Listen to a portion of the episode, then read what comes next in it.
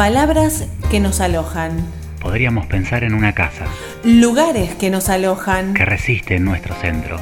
Historias que nos reciben. Un balcón, luz tenue y un sonido de radio. Y en algún lugar, radio por medio, alguien que nos aloje. Alguien que nos aloje. Alguien que nos aloje.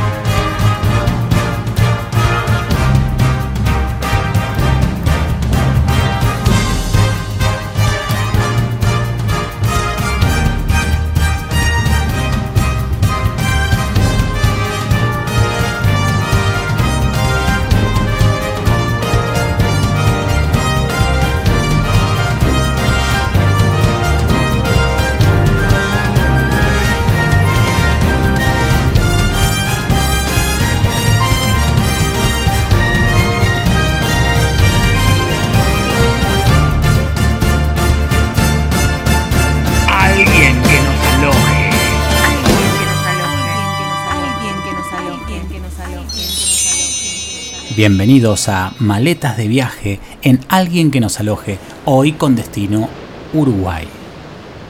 ¿Y qué decir de Uruguay? Que por momentos uno la siente como una provincia más de nuestro país, pero hay características, hay sellos que marcan una diferencia. Desde ya la cordialidad de su gente, su ritmo calmo, quizás por esa brisa de mar que toca sus ciudades, su carnaval que es de interés internacional, su música, su arte, el mate bajo el brazo, la pasión futbolera, los cafetines, su alma retro, automóviles de los años 50 en la ciudad de Montevideo, se pasean en este lugar que es como un gran museo a cielo abierto, donde la arquitectura del pasado juega con los nuevos edificios. Y uno puede caminar por el barrio sur, por Palermo, y por la interminable rambla de esta ciudad. Las playas del este, Punta del Este con todo su glamour, y un poquito más arriba, Punta del Diablo, La Pedrera, lugares turísticos por excelencia y que amamos tanto ir. Por eso, esto es Uruguay y vamos en esta hora a adentrarnos en su ritmo, en su música. Y para eso, ¿qué mejor que el señor Uruguay, el negro Rada, que nos dice Flores in the Night?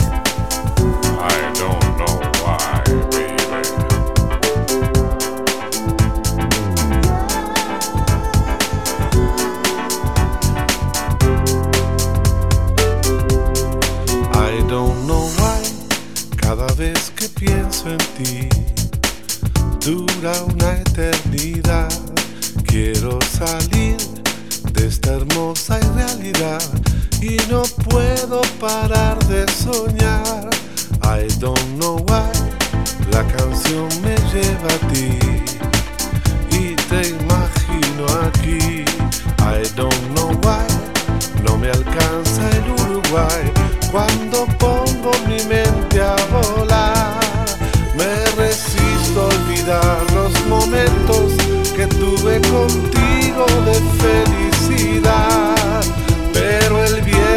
viento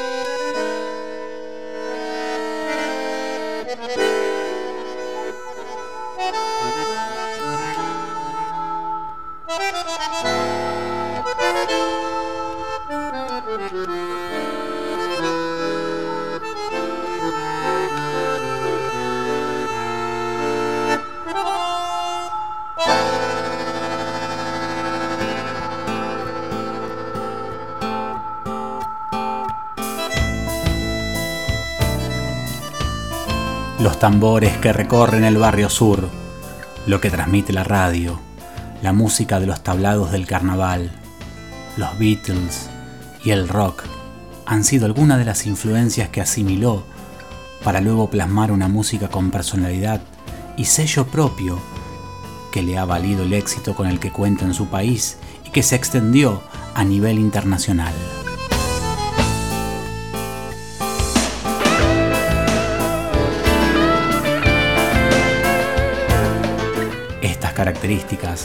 Hacen que sea uno de los cantantes uruguayos más populares, con gran venta de discos y con conciertos de entradas agotadas. Vivió desde chico en un departamento sobre la calle Convención, a metros de Durazno, esquina que inmortalizó en una de sus canciones más conocidas, Durazno y Convención. Su música fusiona rock, candombe, milonga, tango y murga, interpretando el sonido de Montevideo.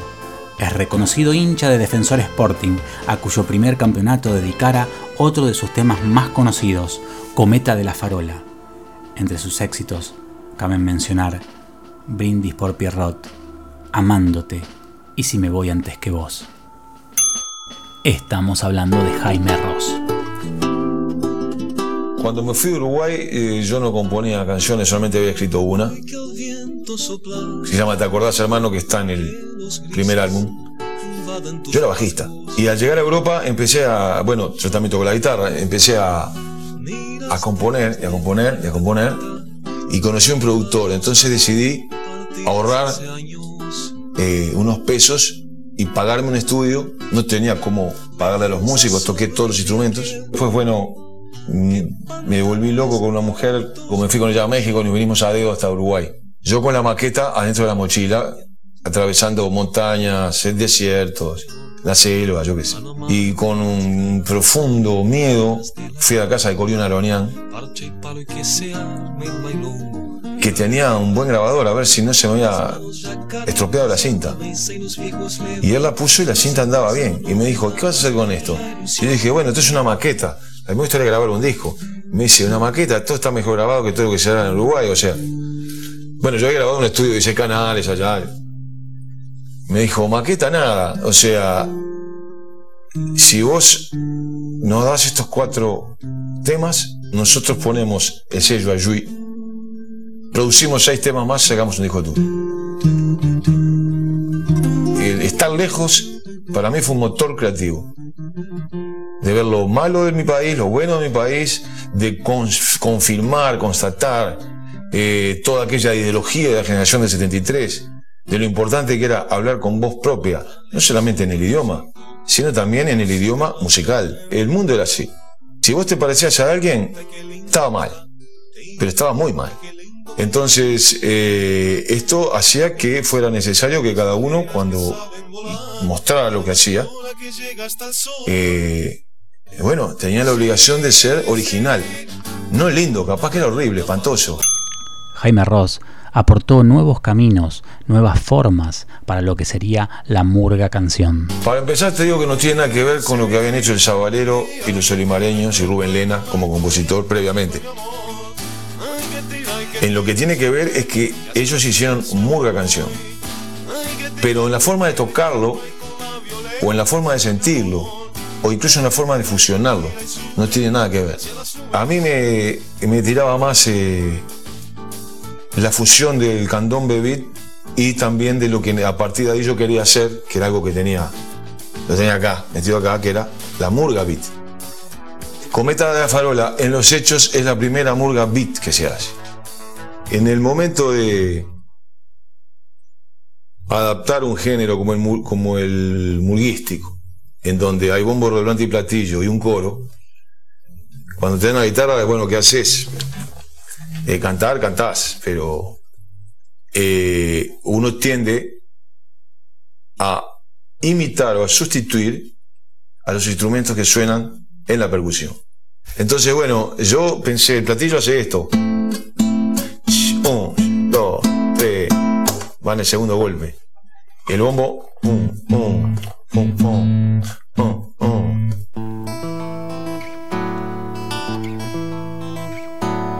Dale que sopla torcido, no se te vaya a. Qué cosa que pinta y qué linda que está. Tira que tira, qué lindo que va. Polleras de trapo marcando el compás. Cañas ligeras que saben volar. Dale más piola que llega hasta el sol. Sí, sí. Cometa de la farola.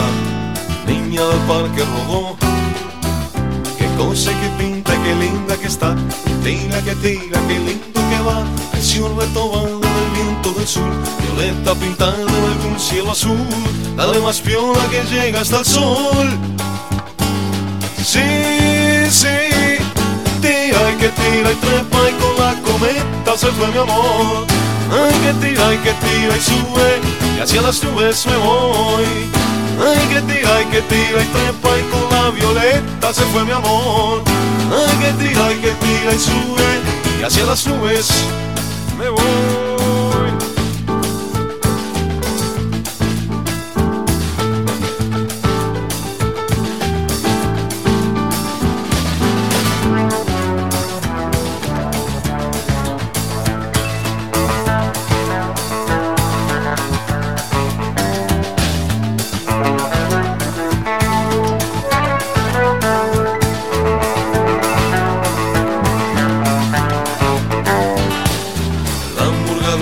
Fantasma, un y platillo campeón.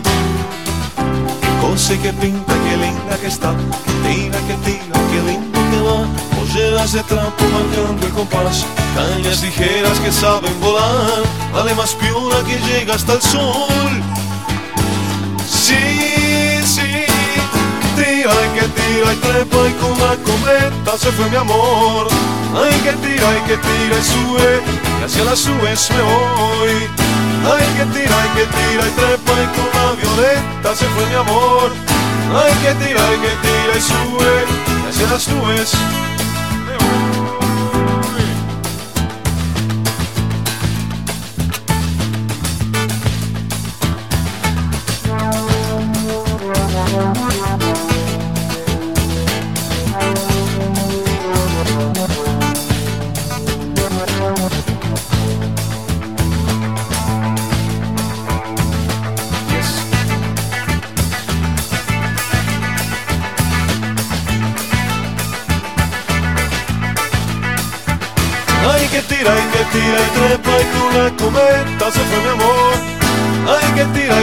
Tira y sube y hacia las nubes se hoy. Ay, que tira y que tira y trepa y con la violeta se fue mi amor. Ay, que tira y que tira y sube y hacia las nubes me voy.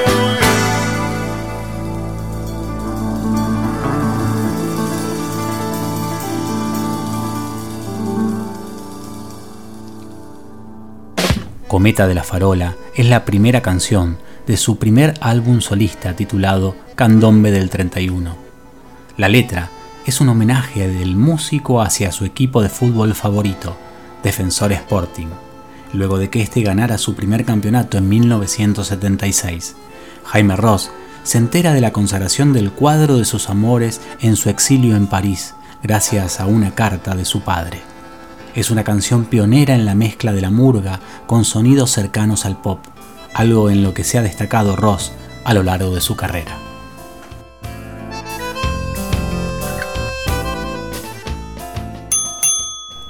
Alguien que nos aloje en las redes sociales. Pueden encontrarnos en Facebook, en Instagram, ahora también en Spotify y en iBox.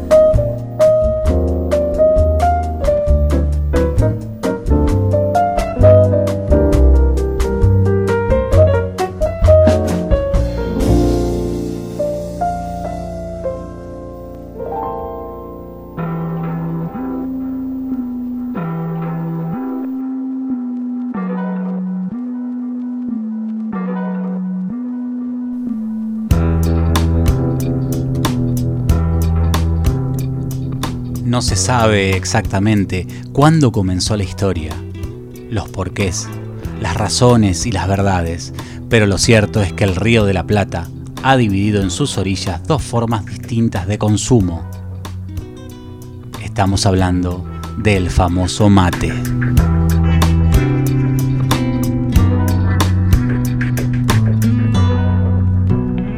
La milonga Mate charrúa.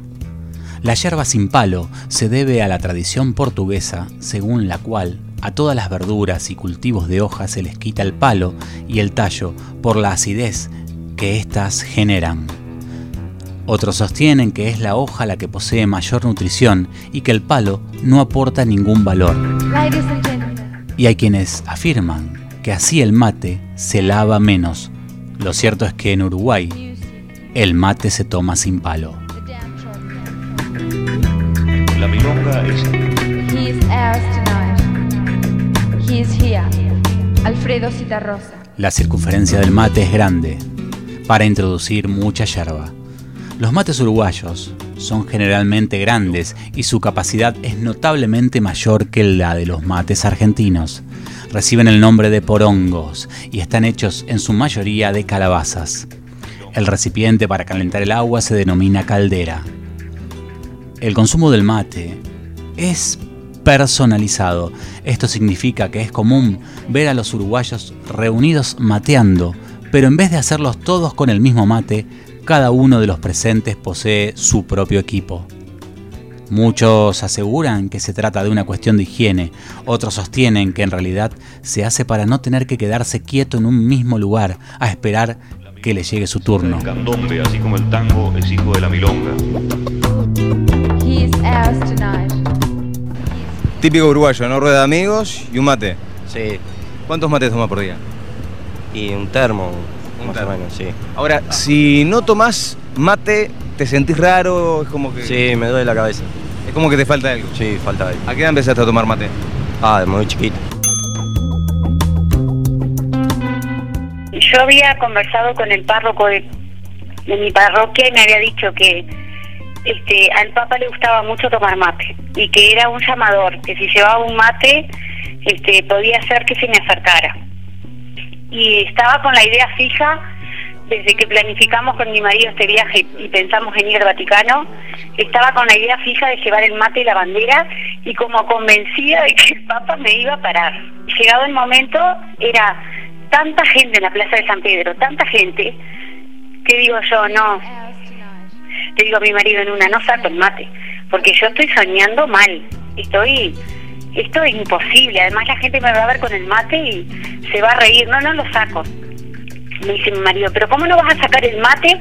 Si hace tres meses que no hablas de otra cosa, de que le vas a dar un mate al Papa. Bueno, allá saqué el mate. Cuando él venía en el papamóvil, saqué el brazo y le mostré la bandera y el mate. Y realmente lo cuento y me emociono porque fue impresionante. Él vio la bandera uruguaya y como que lo que la llamó fue la- lo que lo llevó a, a mirarme fue la bandera. Él vio la bandera uruguaya y puso esa cara que tiene él que de sorprendido, feliz, y empezó a decirme uruguaya, uruguaya, un mate, quiero un mate, y se me acercó. Yo, yo pensé que me moría. La casa de al lado. Que nadie se muera. Ya está sonando Rey Tambor con Hugo Fatoruso, un tema de Fernando Cabrera, La casa de al lado.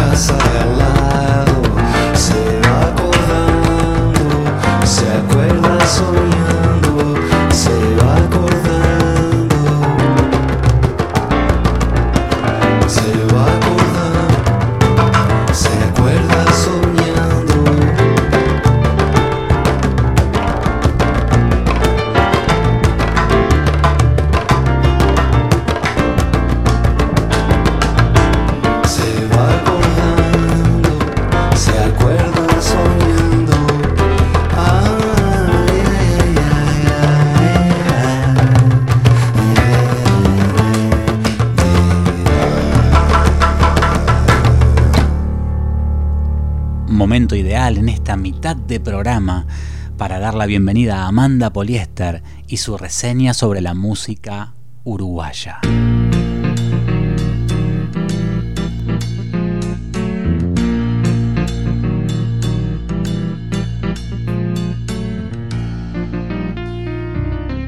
Podríamos pensar a Uruguay y Buenos Aires como una identidad, la rioplatense.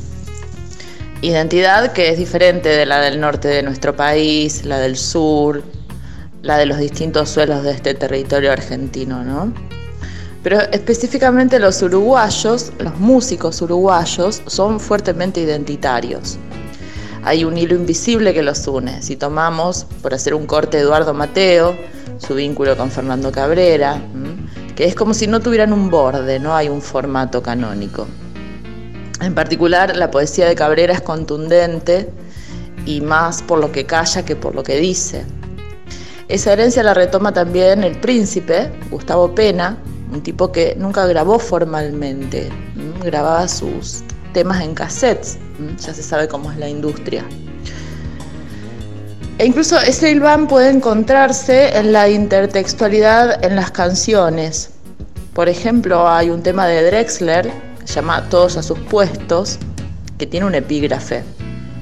Es del disco Amar la Trama, que dice, nadie llega a la Meca con la cara seca. Y esa es una frase de un tema de Martín Buscaglia. Eh, mil cosas, creo. También un tema de bajo fondo, de Luciano Supervielle, que se llama Mateo y Cabrera, que, donde además se amplían las voces de ellos. En el disco Mar Dulce hay uno que se llama Cita Rosa y así. Estas conexiones textuales yo creo que no son casualidad, porque los músicos de Uruguay son algo así como una cofradía tácita, pero no elitista, no altisonante, es como una cofradía silenciosa. Y bueno, ellos son además los herederos del llamado canto popular uruguayo. Cita Rosa, Biglietti, Carvajal, más tarde Rada.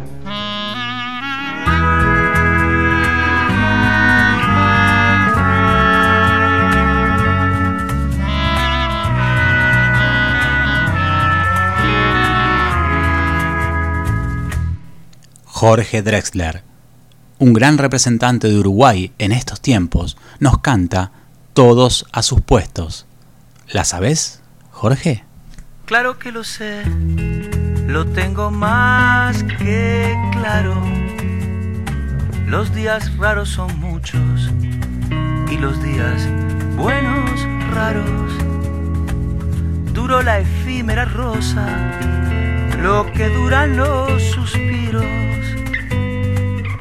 lo que una mariposa dura fuera del retiro y aunque no haya una razón, todos a sus puestos, la vida puede que no se ponga mucho mejor que esto. Por una vez que no duele, todo el mundo a bordo, que la pena cante hoy en oídos sordos claro que también melancolía manda con su pluma minuciosa, deshace afanosa lo que uno anda. Dejemos que esa nostalgia nos bese la cara seca, como el sol de los domingos besa la plaza de Chueca y aunque no haya una razón, todos a sus puestos, la vida puede que no se ponga mucho mejor que esto. Por una vez que no duele, todo el mundo a que la pena cante hoy en oídos sordos que la pena cante hoy en oídos sordos.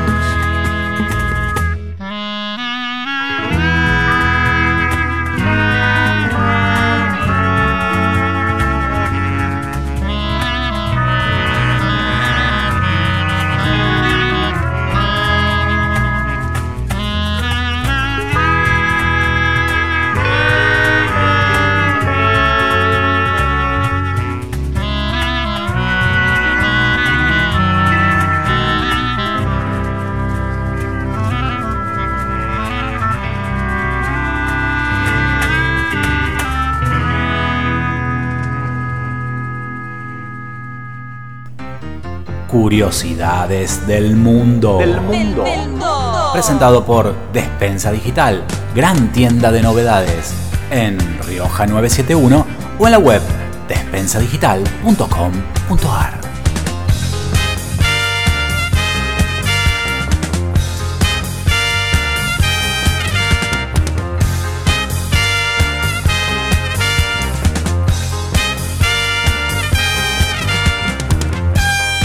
Y arrancamos con algunas curiosidades de nuestro querido país vecino Uruguay. Vamos con una noticia un tanto alegre. El 10 de diciembre de 2013 se aprueba la ley que regula el mercado del cannabis, con lo que Uruguay se convierte en el primer país del mundo en legalizar la venta y el cultivo de marihuana.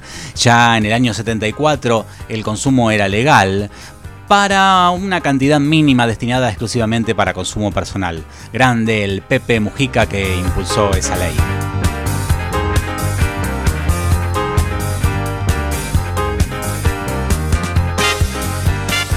Uruguay tiene el carnaval más largo del mundo. Aunque el carnaval de Río de Janeiro es el más popular, el de Uruguay es el más largo del mundo ya que dura 40 días. Los uruguayos en general viven esta festividad con muchísima alegría y acuden en masa a todos los desfiles, actuaciones, a la llamada y a todo lo que es la murga uruguaya.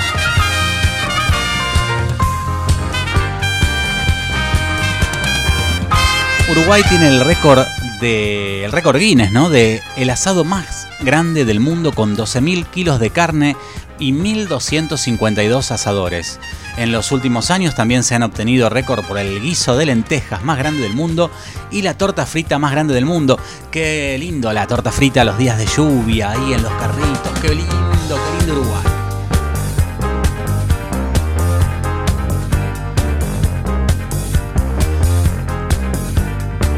El primer mundial de fútbol se jugó en Uruguay. La selección uruguaya ganó el mundial tras vencer a Argentina 4 a 2. La cultura futbolista está muy arraigada y para prueba los dos títulos mundiales, los dos olímpicos y las 15 Copas de América que han conseguido.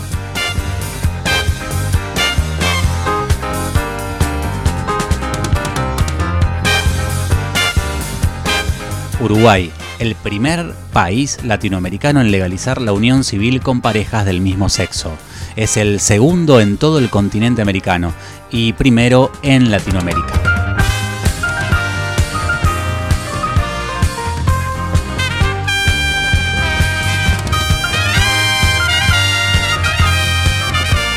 Atención si van a cenar, porque en Uruguay, especialmente en el sur, está muy pero muy mal visto usar palillos de dientes después de comer.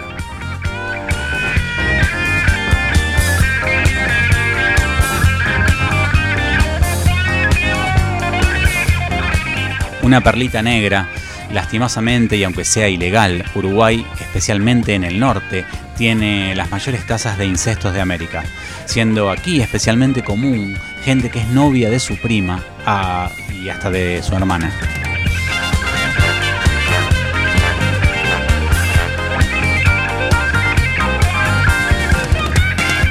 Uruguay tiene árboles autóctonos. El lugar más raro del país son los bosques de ombúes. Un verdadero misterio cómo se formaron. Y otro es la colina de las ballenas, por tener un efecto magnético inverso. Lo que debería bajar, sube.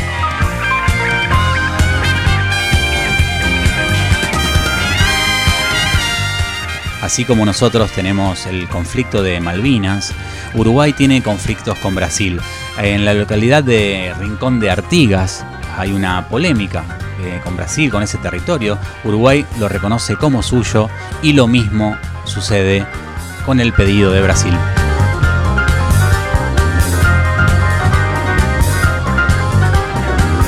El himno nacional uruguayo es largo, pero realmente largo. Se tardaría una hora y 15 minutos en cantarlo. También es un himno catalogado como racista, pues en muchas estrofas de su letra original denigra e insulta a los demás países del mundo. El 25 de agosto se conmemora el Día de la Independencia en Uruguay, pero algo sucede la noche anterior. Una fiesta que cada vez está teniendo más adeptos eh, en el país vecino, desde el año 1978, que realizan lo que llaman la Noche de la Nostalgia.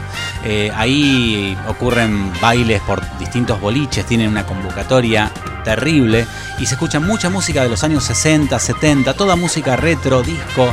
La verdad que muy interesante para vivir ese momento, la noche de la nostalgia, los 24 de agosto en nuestro país vecino. Y esto fue Curiosidades del Mundo, Uruguay.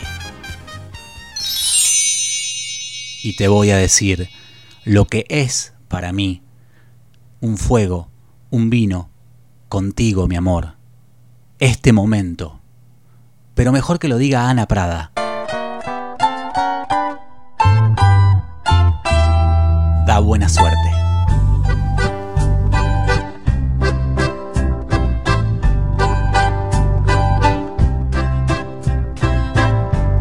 Te voy a decir lo que es para mí. Un fuego y un vino y contigo mi amor este momento. Y si agrego un mar y un transparente calcar tu sonrisa mi amor buena suerte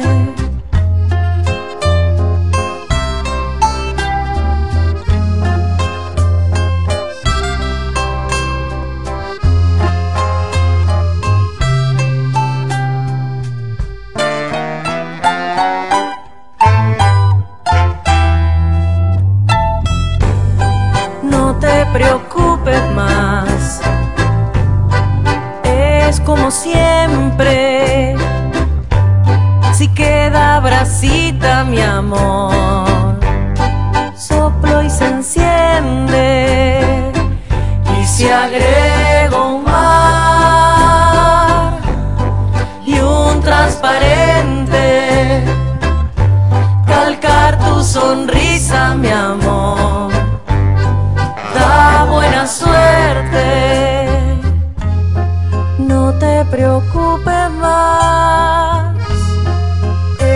suficiente. Queda bracita, mi amor, soplo y se enciende.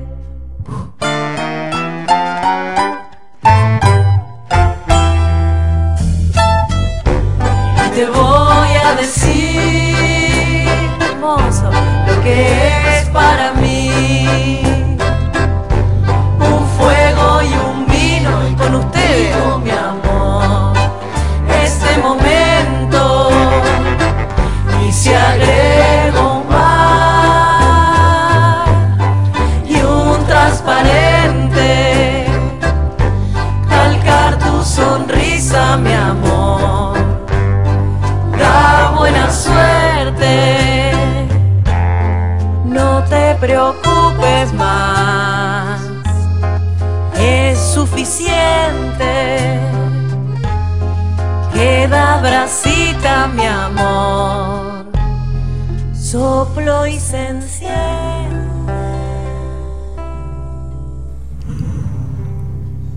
Era una relación paradójica.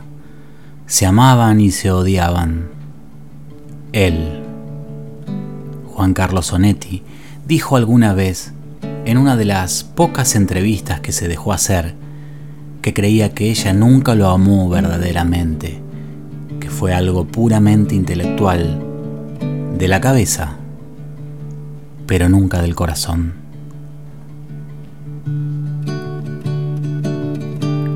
Ella, Idea Villariño, decía a menudo que nunca se debió haber enamorado de Onetti, que eran totalmente opuestos, irreconciliables, imposibles de juntar, pero a la vez decía que fue el hombre de su vida.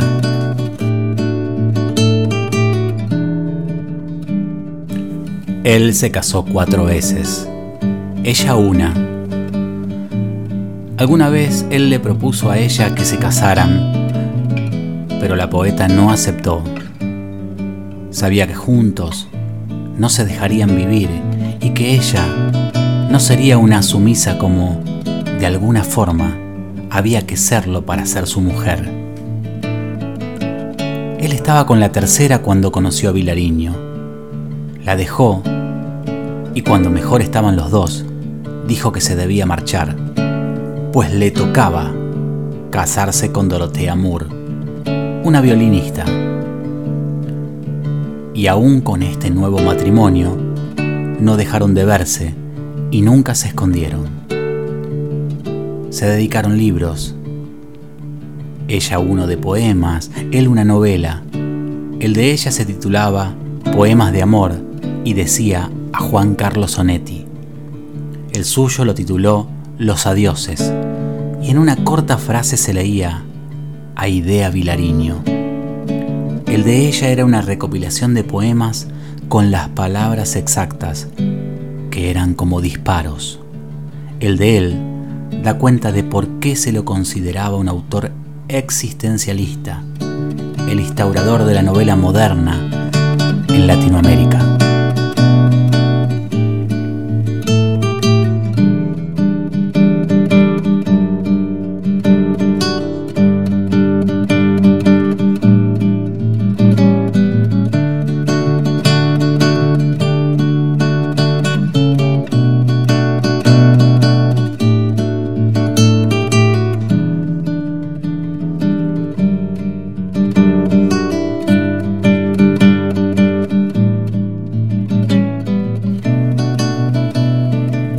En 1961, los dos escritores se habían retraído por casi tres días en un cuarto cuando ella, Idea, supo que una bala que iba dirigida al Che Guevara había matado al profesor Arbelio Ramírez.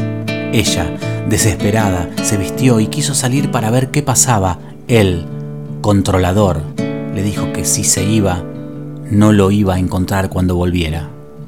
Ella, aún así, se fue y cuando volvió, él ya no estaba.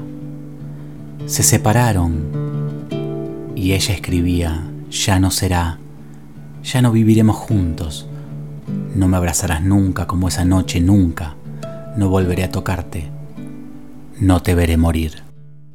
Ya no, ya no será, ya no, no viviremos juntos, no criaré a tu hijo, no coseré tu ropa, no te tendré de noche, no te besaré al irme, nunca sabrás quién fui, por qué me amaron otros. No llegaré a saber por qué, ni cómo, nunca, ni si de verdad lo que dijiste que era, ni quién fuiste, ni qué fui para ti, ni cómo hubiera sido vivir juntos, querernos, esperarnos, estar. Ya no soy más que yo para siempre y tú ya no serás para mí más que tú. Ya no estás en un día futuro. No sabré dónde vives, con quién, ni si te acuerdas. No me abrazarás nunca como esa noche, nunca. No volveré a tocarte, no te veré morir. Y así fue. Onetti fue condenado por la Junta Militar de la dictadura uruguaya. Fue encarcelado y luego puesto en libertad, aunque fue una libertad a medias, pues tuvo que dejar su querido Montevideo e irse exiliado a España. Él alguna vez diría que nunca volvería, porque ese Montevideo, donde muchas veces fui feliz, ya no existe más se quedó en España, en su cama, en donde reflexionaba, leía y fumaba. Y de vez en cuando le escribía a ella. Murió en Madrid el 30 de mayo de 1994. Ella fue a visitarlo a su tumba y recordaba aquel episodio en donde lo visitó, pero vivo y enfermo, en Montevideo y fue lo mismo de siempre, como si no se hubieran separado. Fue aquel día como bien narra ella.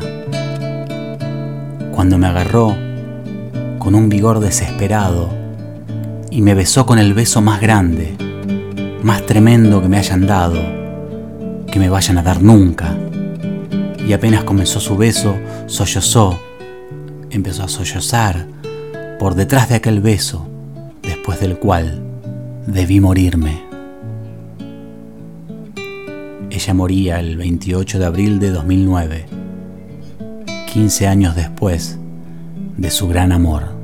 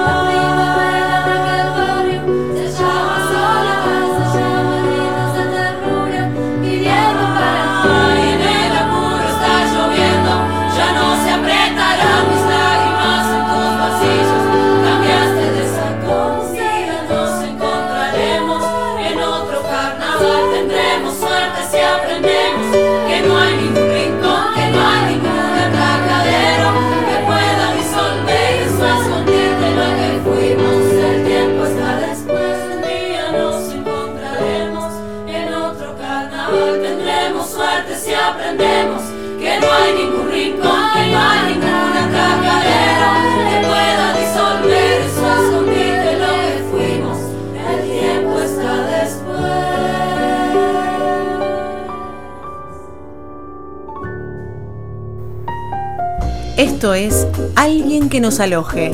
Maga Sinópoli y Patricio Maniano. Radio Universidad 103.3.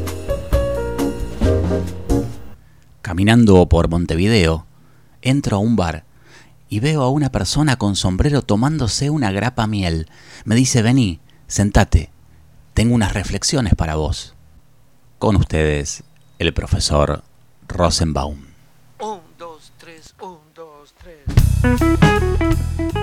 Qué lindo que es encontrarte acá en Montevideo, Uruguay. Qué país más dulce y tranquilo. No hay más que cruzar el río para contagiarse de su calma. Todo Uruguay es lindo, pero para mí, al menos para mí, siempre preferí Montevideo, porque me hace recordar al Buenos Aires que conocí hace tiempo atrás, donde se caminaba tranquilamente por la calle y había tiempo para todo. Uruguay y la Argentina tienen algo para mí en común. Yo no sé si ustedes estarán de acuerdo, pero tienen algo los dos países que no lo encontré en el resto del planeta, que son los cafetines. Sí, ya sé, me van a decir que en otros lugares hay bares, hay pubs, tascas, etc. Pero los cafetines nuestros, los establecimientos donde uno se puede sentar en una mesa a ver pasar la ciudad, a pasar un rato, a ordenar, a hacer un alto en el camino y ordenarse el trabajo, o simplemente para encontrarse con los amigos, solamente se da en Uruguay y en Argentina. Para tener interminables charlas o simplemente para tomar un café. No lo encontré en otros lados. Y créanme que cuando viajo a otros países lo extraño mucho. Montevideo tiene sobre todo una rambla muy generosa que invita a caminarla de punta a punta. Porque el uruguayo incorpora al río en su vida cotidiana. No vive de espaldas al río. Lo dejo tomar un traguito y mientras le pregunto qué nos puede decir de la literatura en Uruguay.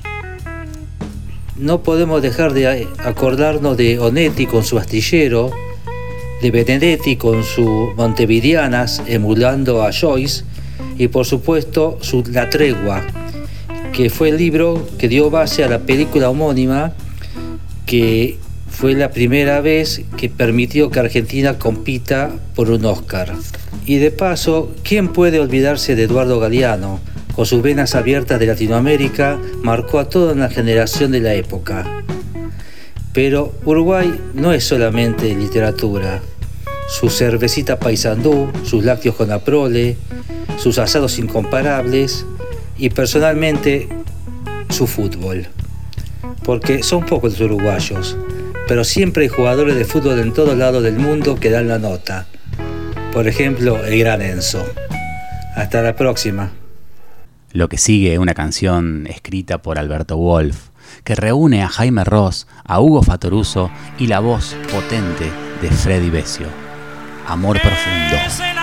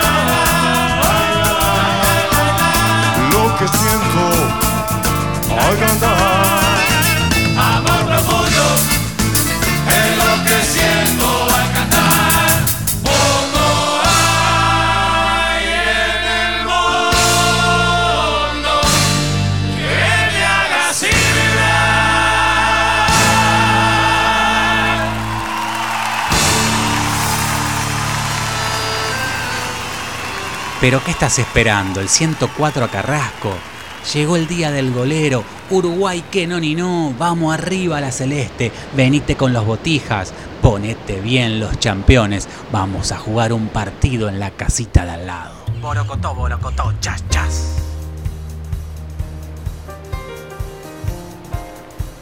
Y esto fue Alguien que nos aloje. Maletas de viaje, destino Uruguay. Y en algún lugar, radio por medio, alguien que nos aloje. Alguien que nos aloje. Alguien que nos aloje.